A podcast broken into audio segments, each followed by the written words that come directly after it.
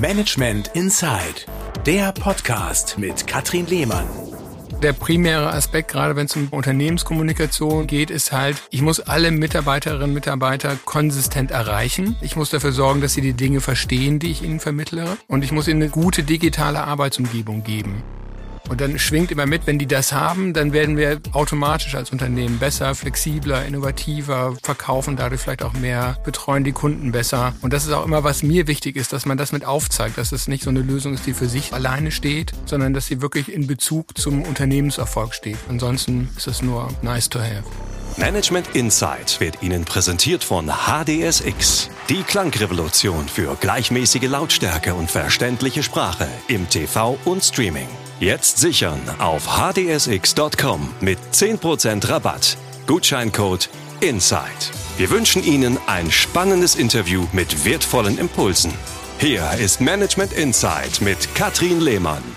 Herzlich willkommen, schön, dass Sie dabei sind. Überzeugende Kommunikation ist die Basis unternehmerischen Erfolgs. Wenn wir über unsere Produkte, Dienstleistungen oder Services sprechen, dann sollten unsere jeweiligen Zielgruppen das selbstverständlich hören. Und was extern gilt, ist natürlich intern genauso wichtig. Alle Mitarbeitenden eines Unternehmens oder Konzerns sollten bestmöglich miteinander vernetzt sein, sich auf einer gemeinsamen Plattform austauschen können, damit optimale Ergebnisse erzielt werden. Die Pandemie, die hat uns alle ja eines gelehrt. Digitale Strukturen, die sind wichtiger denn je geworden und genau solche Kommunikationsstrukturen entwickelt Lutz Hirsch, der CEO von Hirschtech, gemeinsam mit seinem über 100-köpfigen Team. Sein Credo? Einfach digital zusammenarbeiten. Wie sieht das perfekte Intranet aus? Was kann es leisten? Und ab welcher Unternehmensgröße braucht man das eigentlich? Und vor allem, ganz wichtig für uns alle, welcher Mehrwert verbirgt sich dahinter? Ich bin sehr gespannt und freue mich über den Besuch des Experten Lutz Hirsch hier bei Management Insight. Lutz, herzlich willkommen. Ja, vielen Dank für die Einladung, Katrin. Sehr schön, dass du da bist. Würdest du sagen, äh, du bist eine Art Architekt für die interne Unternehmenskommunikation?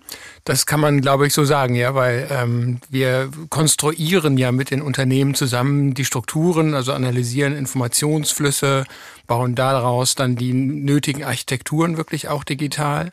Und ähm, von äh, Architekt kommt in der Tat auch das Tech von Hirschtech oft Oft denken die Kunden, das sei Technologie, ähm, weil ja sehr viel mit Technologie auch gemacht wird. Aber es kommt in der Tat vom Informationsarchitekt. Passt also perfekt. Hirschtech ist spezialisiert auf die Einführung von Intranets und Kollaborationslösungen. Was heißt das genau?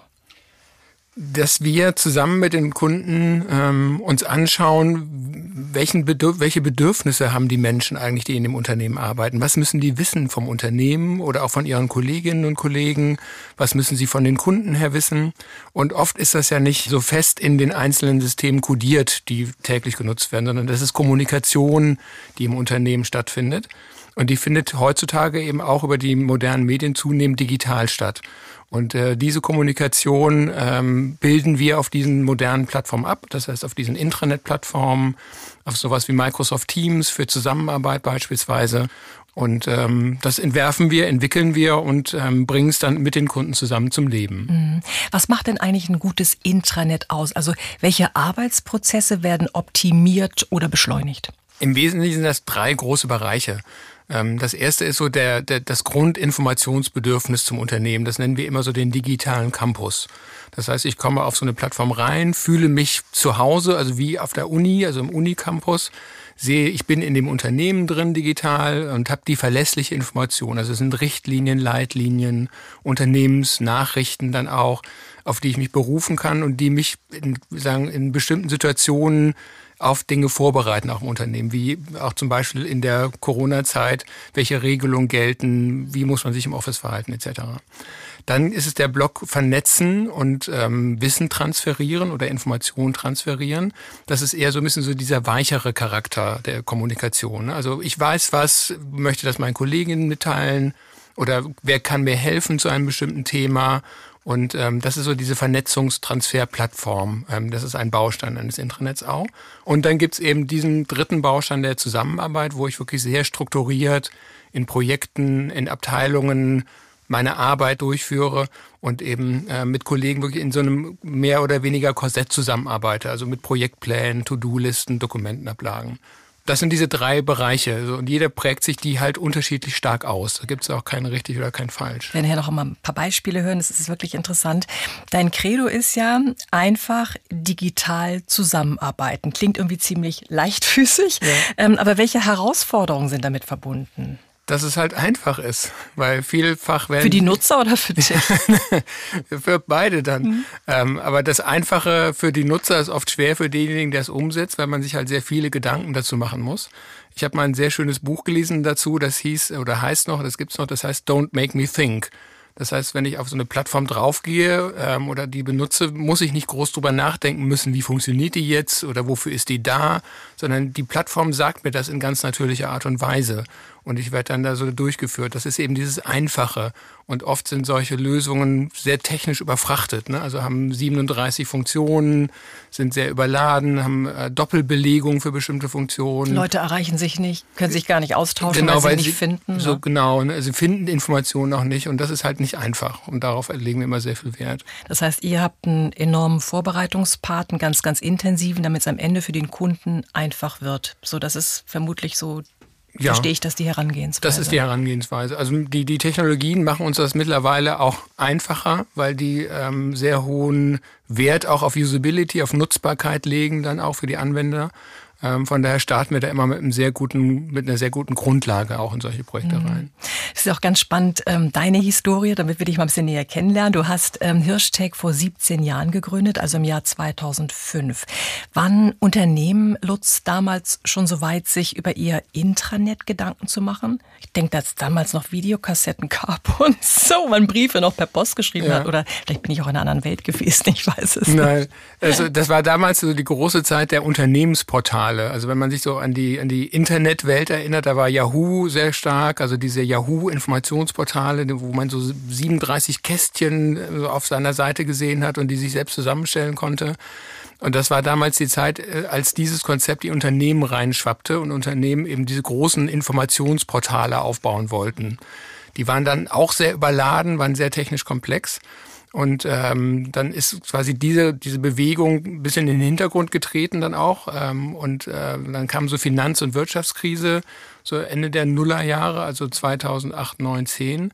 Und dann wurden diese Projekte eigentlich immer gestrichen. Da wurde immer so Intranet-Kollaboration, naja, da können wir noch drei Jahre mit ja, leben. Jetzt keine wir, so gute Zeit dann. Ne? Genau, müssen ja. wir erstmal weitermachen. Und das Thema fing eigentlich erst so richtig dann zu 11, 12 an, ähm, dass die Unternehmen gesehen haben, auch als Facebook so aufkam, diese Vernetzungsplattform, das, das Mitmach-Intranet, Intranet oder Internet 2.0.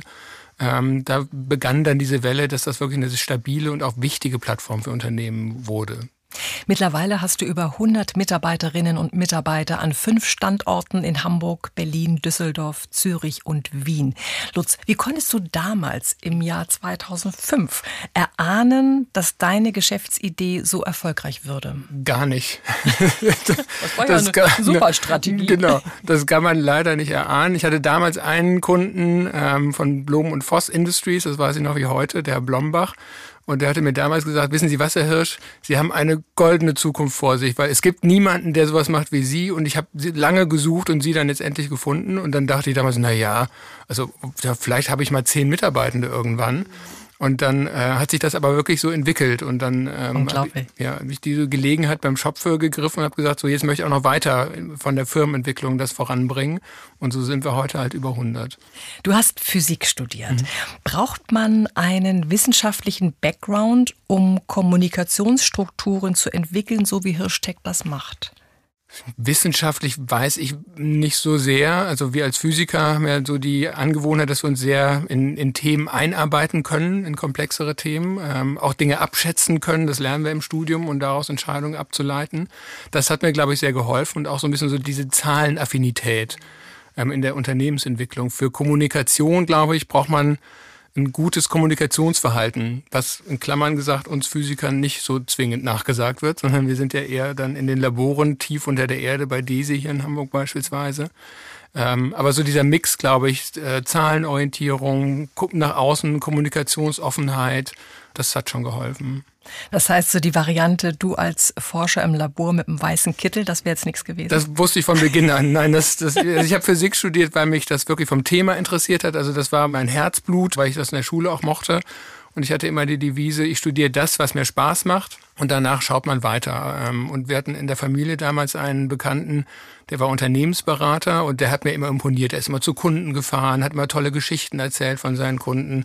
Und ich dachte mal, sowas will ich mal machen. Also, und so, hab ich das hat sich das kombiniert zum Glück dann auch. Und denkst du manchmal an das Physikstudium zurück, wie es dich vielleicht in deiner heutigen äh, Arbeit ähm, beflügelt oder dir noch ein Mehr an Fundament gibt? Ja, es schwingt immer so mit in der Tat. Also ähm, auch wenn man das so bei, bei Kongressen oder Vorstellungen oder Kunden sagt, so ja, ich habe Physik studiert, irgendwie, dann hat man immer schon so einen gewissen Bonus. Oh, das ist ja komplex. Ne? Also dann, dann kann der nicht ganz blöd sein. Also, da ist ja schon ein bisschen was, muss da schon sein. ja, aber das ist so. Das ist so ein kleiner Bonus, den man dann, glaube ich, hat dann auch. Ähm, aber von daher begleitet mich das immer dann auch. Ne? Obwohl ich viele von den Details und den, den, Themen, die wir damals behandelt haben, heute einfach nicht mehr weiß. Aber trotzdem spannend, dass du da so über diesen Weg dann daran gekommen bist. Ne? Hirschtech entwickelt Intranet-Lösungen, also Intranets und Lösungen für eine optimale Zusammenarbeit äh, von Mitarbeitern, Mitarbeiterinnen in großen Unternehmen. Du betreust unter anderem die Deutsche Bundesbank, E.ON, Rittersport, die Stadt Augsburg, das SOS Kinderdorf, Froster und Veleda. Ich glaube, du hast über 200 Kunden. Ja. Könntest du mal an einem Beispiel skizzieren, äh, mit welchen Wünschen ein Kunde kommt und wie eure Beratung dann abläuft. Ja, also gerne mal so an dem Beispiel Veleda, weil das habe ich damals auch noch mit, den, mit einem meiner ersten Mitarbeitern auch persönlich mitgemacht. Also wir sind beim Kunden, nehmen erstmal den Bedarf auf, also äh, nehmen Anforderungen auf. Das ist mittlerweile so, dass wir aus den ganzen Projekten, die wir gesammelt haben, so einen, so einen Standard-Anforderungskatalog haben, den wir mit Kunden dann priorisieren, durchgehen, individuell ergänzen. Und dann suchen wir halt ähm, äh, auf Basis dieser Informationsbedürfnisse, Informationsflüsse, die abgebildet werden müssen, eine technisch geeignete Plattform raus. Ähm, da setzen wir oft auf Standardlösungen, weil wir das nicht selbst programmieren und entwickeln, sondern auf Basis von Standardlösungen einrichten und dann individuell ergänzen. Das ist unser Weg. Und der dritte Baustein, der ganz wichtig ist, ist, wenn ich es dann einmal gut geplant habe, gut technisch umgesetzt habe, das zum Leben zu bringen. Also der Mitarbeiter oder die Mitarbeiterin, die sitzt ja dann davor und weiß, was soll ich jetzt damit? Ne? Also Unternehmen will jetzt, dass ich das nutze, aber warum überhaupt? Du musst die coachen dann auch, damit umzugehen? Genau, erstmal den Sinn erklären, was soll das Ganze? Das ist so das Erste. Dann, wie nutze ich es? Also die technische Schulung. Und dann später quasi im weiteren Verlauf dann im Arbeitsablauf verankern und integrieren. Also dass er wirklich eine Erleichterung damit hat. Das ist immer so mein Credo gewesen, wenn, der, wenn es nicht einfacher, besser, schneller für ihn wird, sein Arbeitsablauf, den er machen muss für, die, für sein Unternehmen, dann nutzt er so eine Lösung auch nicht. Ne? Also deswegen, es muss einfacher, besser, schneller werden. Und das mit den Mitarbeiterinnen und Mitarbeitern zu entwickeln, ist halt der dritte große Baustein. Mhm. Und gibt es auch das übergeordnete Ziel, dass Unternehmen damit ihren wirtschaftlichen Erfolg vergrößern wollen? Das schwingt immer so mit, natürlich, aber so der primäre Aspekt, gerade wenn es zum, zum Thema Unternehmenskommunikation ähm, geht, ist halt, ich muss alle Mitarbeiterinnen und Mitarbeiter konsistent erreichen, also mit derselben Botschaft erreichen. Ich muss dafür sorgen, dass sie die Dinge verstehen, die ich ihnen vermittlere. Und ich muss ihnen eine gute digitale Arbeitsumgebung geben. Und dann schwingt immer mit, wenn die das haben, dann werden wir automatisch als Unternehmen besser, flexibler, innovativer, verkaufen dadurch vielleicht auch mehr, betreuen die Kunden besser. Und das ist auch immer, was mir wichtig ist, dass man das mit aufzeigt, dass es nicht so eine Lösung ist, die für sich so alleine steht, sondern dass sie wirklich in Bezug zum Unternehmenserfolg steht, weil ansonsten ist es nur nice to have. Wie lange dauert es im Schnitt, bis ein neues Intranet installiert ist? Früher war das tatsächlich, das waren so 18, 24 Monatsprojekte. Da waren die Technologien noch komplexer, da muss man sehr viel mehr eigen entwickeln, konfigurieren. Heute ähm, haben wir auch, sagen jetzt in den letzten zwei Jahren, jetzt in der Pandemiezeit teilweise, ähm, so Notfalleinführungen innerhalb von einer Woche gemacht dann auch. Ne? Also mit wirklich nur den Basisinfrastrukturen, Grundstrukturen dann und dann konnten äh, Nutzer das innerhalb von einer Woche verwenden und einsetzen dann auch. Also das normale Projekt heute sind so vier bis sechs Monate eigentlich. Ähm, gibt es manchmal auch Schwierigkeiten innerhalb so eines Prozesses? Ich stelle mir so vor, dass da auch viele mit reinreden ne? und dann sitzt man da mit, keine Ahnung, dem CEO und dem Abteilungsleiter so und so, Head of Marketing und dann will der eine das, der andere will das und die möchte das. Ist das so oder sehe ich das völlig falsch? Ja, ich glaube, die, die Vielzahl ist gar nicht so dramatisch. Also das kann man gut handeln, weil alle engagiert an so einem Projekt mitarbeiten wollen.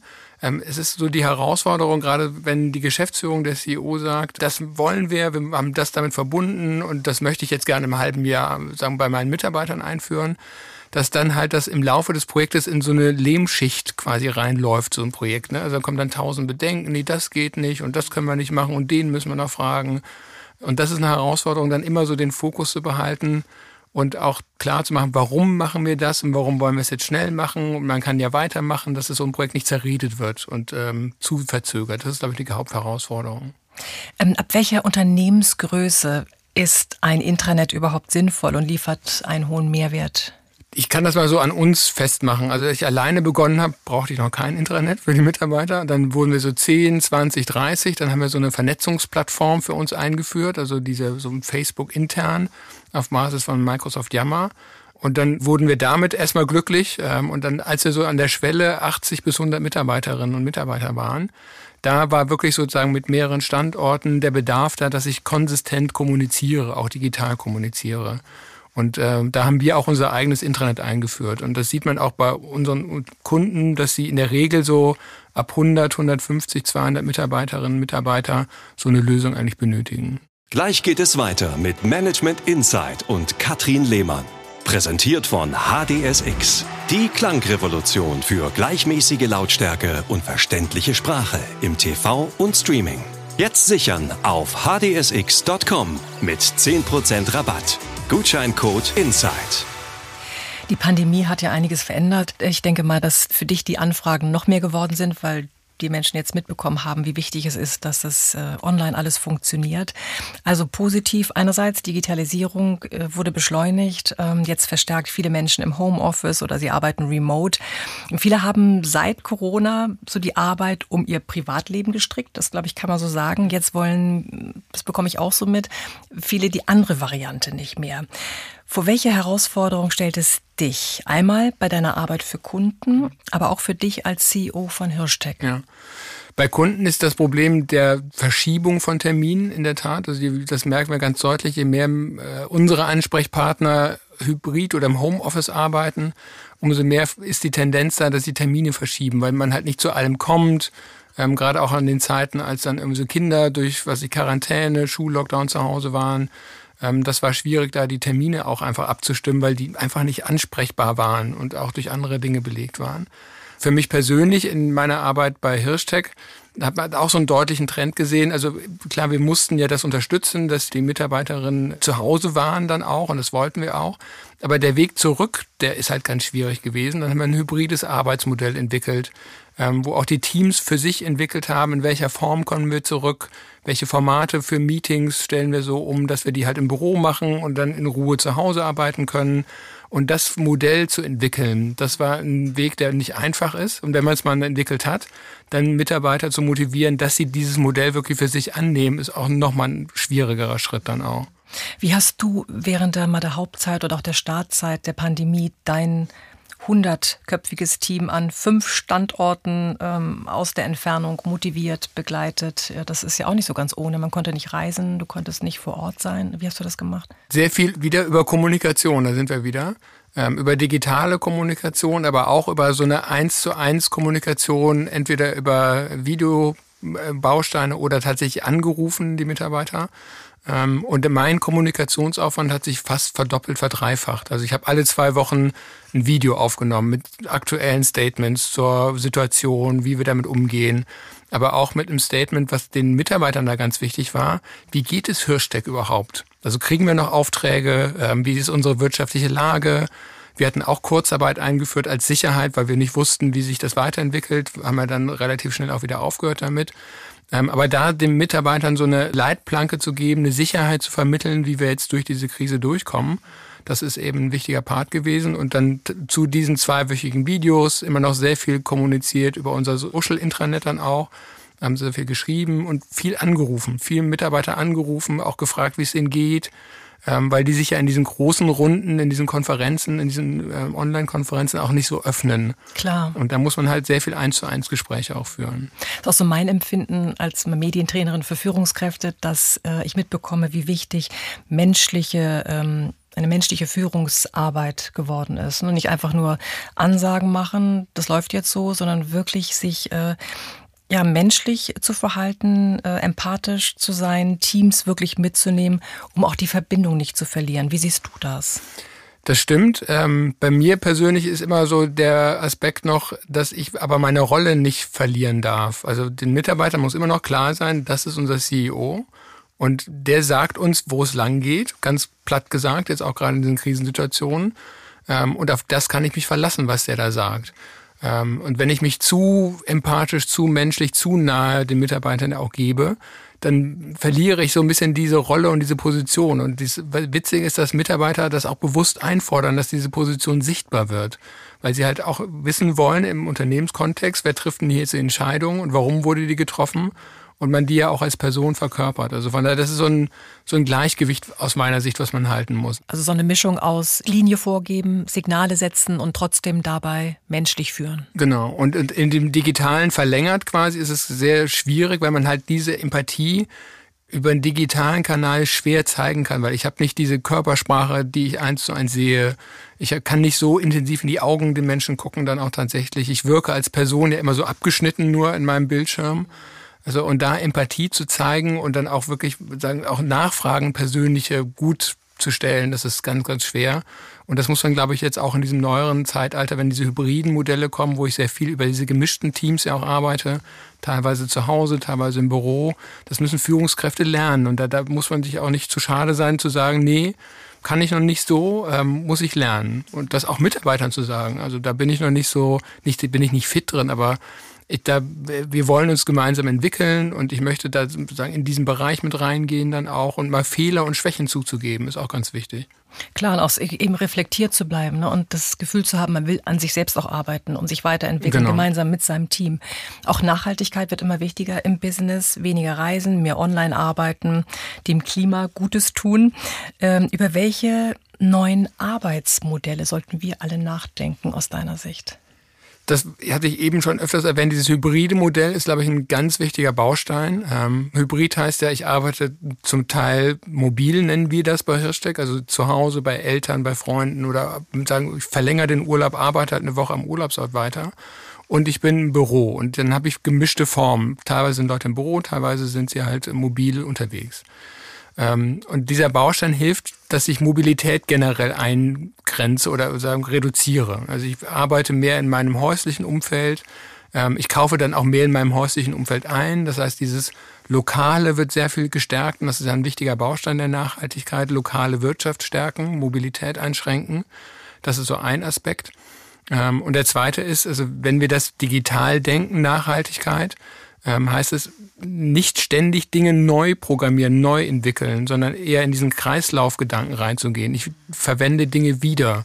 Also ich ver verwende Programmcode wieder, ich verwende Strukturen wieder und finde die nicht immer neu.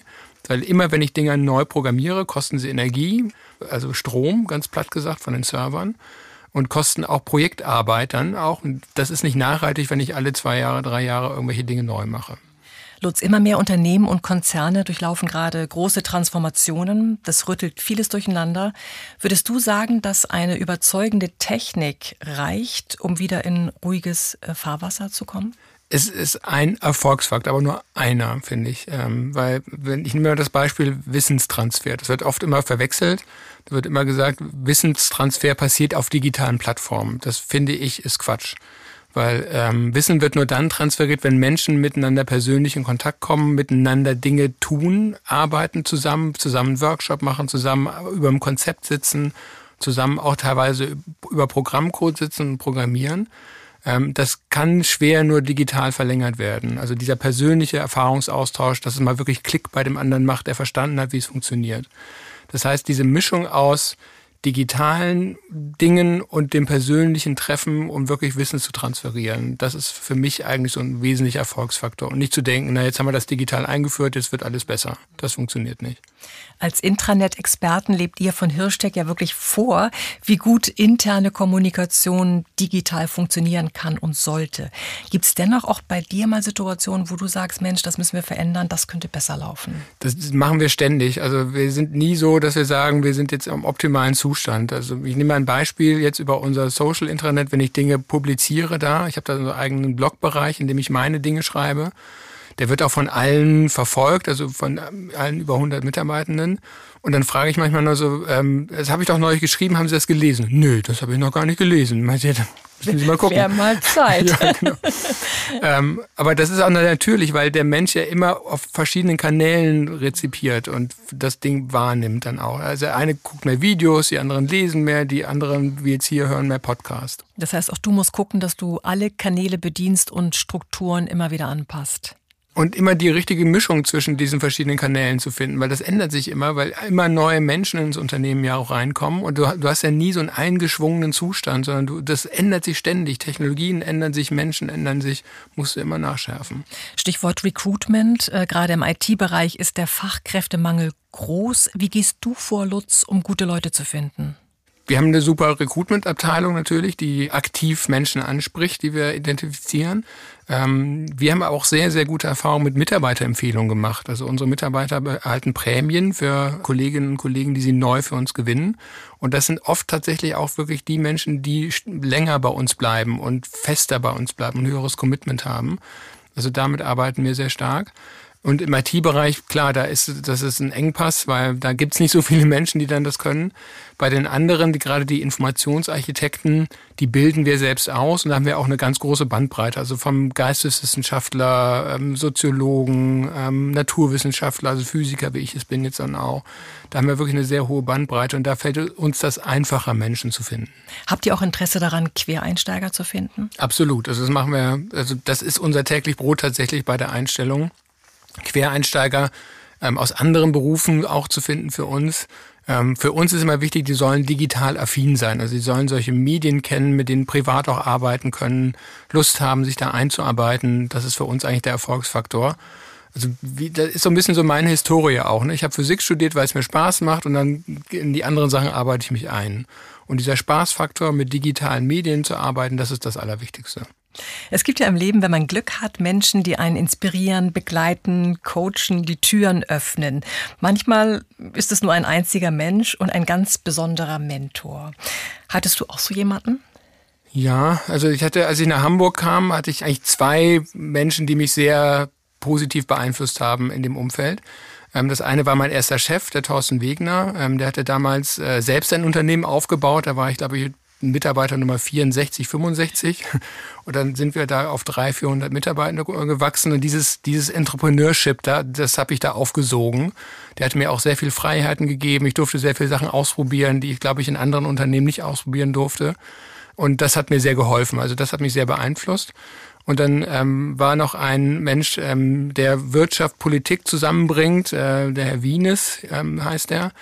Und ähm, der hat mich so ein bisschen so in diese Entscheiderszene mit eingeführt ähm, und hat mir auch damit gezeigt, also wie man sich auf diesen Ebenen bewegt, ähm, dass man auf der einen Seite zwar Respekt haben sollte vor den Menschen, also Vorständen, ähm, Staatssekretären, Politikern, aber auch mit denen normal reden kann und sich auch normal austauschen kann. Und das hat mir sehr geholfen, mich in ganz unterschiedlichen Kreisen zu bewegen. Also von daher, das waren, glaube ich, die beiden mit den größten Einflüssen für meine Entwicklung im Geschäftsleben. Gab es auch mal schwierige Phasen bei Hirschtech, äh, wo einer deiner Mentoren dir zur Seite stand? Ähm, ja, also jetzt als Wirtschaftskrise natürlich war, also da habe ich immer sehr stark auch auf Mentoren zurückgegriffen ähm, und auch als ich persönlich mal in einer sehr schwierigen Phase war, habe ich mich auch coachen lassen tatsächlich ähm, wie ich mit den Situationen umgehe. Und ähm, da war ich nicht so sehr, dass ich gesagt habe, das schaffe ich schon und da boxe ich mich alleine durch, sondern da habe ich bewusst das auch mein Verhalten mal gespiegelt, auch mit anderen und auch mit professioneller Hilfe dann, wie gesagt, bin über diese Dinge dann auch, äh, die verarbeiten können und bin eigentlich auf einen besseren Weg dadurch gekommen. Und das hat mir schon geholfen. Und da darf man sich, glaube ich, auch nicht zu schade sein. Und gerade dieses Konzept bringen wir jetzt zum Beispiel auch bei unseren Führungskräften mit ein, wenn wir merken, da sind Baustellen, auch die haben nicht mit Fachlichkeit zu tun, sondern eher mit persönlichen Verhalten, dass wir bewusst so ein Business Coaching auch anbieten, das auch sehr gerne angenommen wird. Und ähm, das ist ja keine Straf Maßnahme, ne? Sondern, Gottes Willen. Ja, aber es wird oft von traditionell geprägteren Menschen so verstanden. Das kann sein, dass man auch diese Feedback-Kultur, die für die jüngere Generation immer ganz normal ist, man sagt, super, vielen Dank, dass ich ein Feedback bekommen darf, genau. ist es möglicherweise für manche Ältere schwieriger, wobei man das auch nicht verallgemeinern kann. Ne? Aber ich glaube, die stimmt. Herangehensweise ist, ist natürlich toll. Genau. Und oft sich auch zugestehen, man, also manchmal macht man auch Dinge furchtbar falsch. Also ich habe das auch gemacht in meinem Geschäftsleben. Man trifft eine völlig falsche Entscheidung, nimmt ein Projekt an, was man nie hätte annehmen dürfen, also verhält sich zu einer, zum Mitarbeiter völlig falsch, wo man denkt, oh Gott, wieso hast du das denn bloß gemacht? Aber diese Offenheit zu haben und jemanden zu haben, mit dem das besprechen zu können dann auch, das ist, glaube ich, ein ganz wichtiger Punkt. Das heißt, du ähm, gibst anderen viele Impulse, nicht nur deinem Team, sondern auch extern wirst du als Speaker und Impulsgeber von Unternehmen für Meetings gebucht. Welche Themen liegen dir da am Herzen? Ähm, momentan sind es in der Tat diese, diese Modelle der hybriden Zusammenarbeit und der Nachhaltigkeit, weil ich glaube, ähm, das, was auch jüngere Mitarbeitende zu Recht einfordern, was ist das, welchen Sinn steckt, also welcher Sinn steckt hinter dem, was wir tun? Was, was ist der Sinn hinter einem Intranet und einer digitalen Arbeitsplattform? Und da ist, glaube ich, dieses Thema Nachhaltigkeit ein ganz wichtiger Teil, also Ressourcen schonen, ähm, gerade zu diesen ganzen Klimafragen auch Stellung zu beziehen. Ähm, das liegt mir sehr am Herzen dann in der Tat. Also, und da referiere ich auch dazu und stelle halt diese Verbindung zwischen diesen digitalen Lösungen her, die wir einführen, und diesem Thema Nachhaltigkeit, hybride Arbeitsmodelle, wie das zusammenspielen kann. Das machst du alles noch nebenbei. Ja. Aber das ist ein Teil auch, glaube ich, die man, also man muss lernen, Dinge abzugeben. Und das ist, glaube ich, auch der Faktor, der auch bei der Firmenentwicklung geholfen hat. Wenn ich immer alles versuche, selbst zu machen, dann wachse ich nicht. Aber wenn ich Dinge abgebe, ähm, ich habe vor, in der ersten Phase habe ich ja alles alleine gemacht. Projekte gewonnen, Mitarbeiter eingestellt, Projekte geleitet, ähm, Rechnungen geschrieben.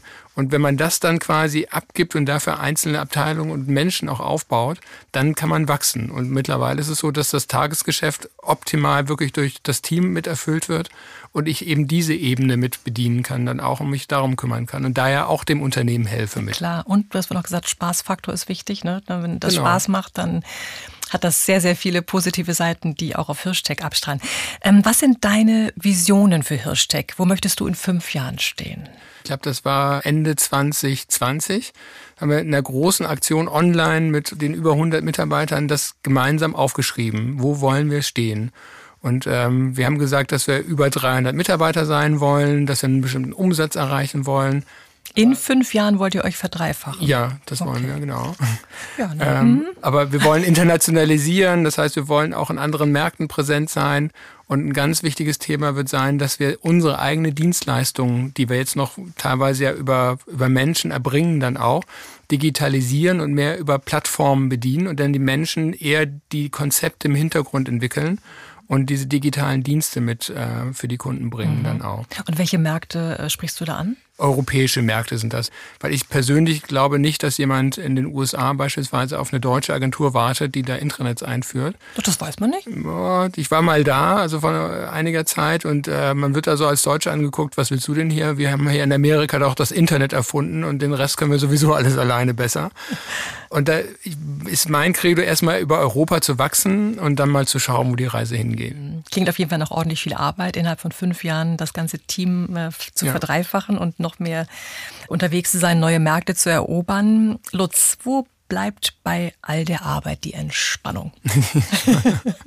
Sorgst ja. du da für dich, dass du deiner guten Work-Life-Balance bist, ein gesundes Leben hast, Kraft ja. tanken kannst? Also gesundes Leben, ja, da, da achte ich sehr drauf. Also ähm, äh, ich habe auch gelernt in den letzten zwei Jahren über meine Partnerin, dass äh, ausreichend Schlaf und äh, sehr sagen, sagen, im Schlafrhythmus sehr wichtig ist. Also da mhm. achte ich sehr drauf. Das hat mir auch sehr geholfen. Ähm, Bewegung, Sport natürlich auch, aber ähm, ich habe für mich jetzt so zwei Leidenschaften entdeckt. Das eine ist Motorradfahren in der Tat. Dann was machen Männer über 50? Mo Motorradführerschein. ist ja nicht so nachhaltig, ne? nein, nein, ich weiß. Aber auch da gilt, Nachhaltigkeit muss Spaß machen. Und ich tatsächlich kompensiere die Dinge, die ich da in meinem Privatleben tue, tatsächlich ähm, auch, dass CO2 kompensiert wird und ich das möglichst vermeide und auch reduziere, das ist klar. Aber ich persönlich muss ein bisschen Ausgleich für mich haben. Das ist so ein wesentliches Element Ähm, und äh, das andere, ich spiele sehr gern Klavier. Also ähm, habe auch in meiner Wohnung Flügel stehen mhm. und da entspanne ich sehr, weil das den Kopf völlig frei macht. Ne? Also muss man sich auf ganz andere Themen konzentrieren. Bin jetzt weit, weit entfernt von einem Niveau in Konzerten aufzutreten, sondern deletiere quasi für mich, ähm, aber spiele halt Bach, Beethoven und solche Sachen dann auch. Und ich das konnte macht mal mir den. Flohwalzer. Ja. Interessant sehr sein gut. sollte. Genau. Ja, das stimmt. Lutz, wenn man einen Experten für digitale Kommunikationsstrukturen fragt, ob er mit anderen lieber online oder persönlich in den Austausch geht, ist die Antwort ja eigentlich klar oder vielleicht doch nicht. Was schätzt du mehr? Persönlich, das muss ich wirklich sagen. Das war auch in den äh, vergangenen Monaten ja so, dass zu allem digital eingeladen wurde dann. Also die Weinprobe digital, das Frühstück digital, das Abendessen digital. Und das hat mir persönlich wirklich gefehlt. Und da habe ich immer gesagt, das lehne ich jetzt völlig ab, weil ich mache so viel digital im Berufsalltag. Ähm, da sind mir Dinge auf persönlicher Ebene sehr wichtig. Und auch gerade so Geschäftsanbahnungen, die man auch hat, ähm, die passieren tatsächlich mehr über den persönlichen Kontakt. Dass man sich spricht, also ein Vertrauensverhältnis aufbauen kann dann auch, den anderen Menschen mal kennenlernt, wie der sich bewegt, ne? also wie der aussieht. Ähm, und das ist online kaum möglich. Dann kann man Dinge online später sozusagen weiterführen dann auch. Aber für mich ist so ein initiales persönliches Erlebnis ganz wichtig.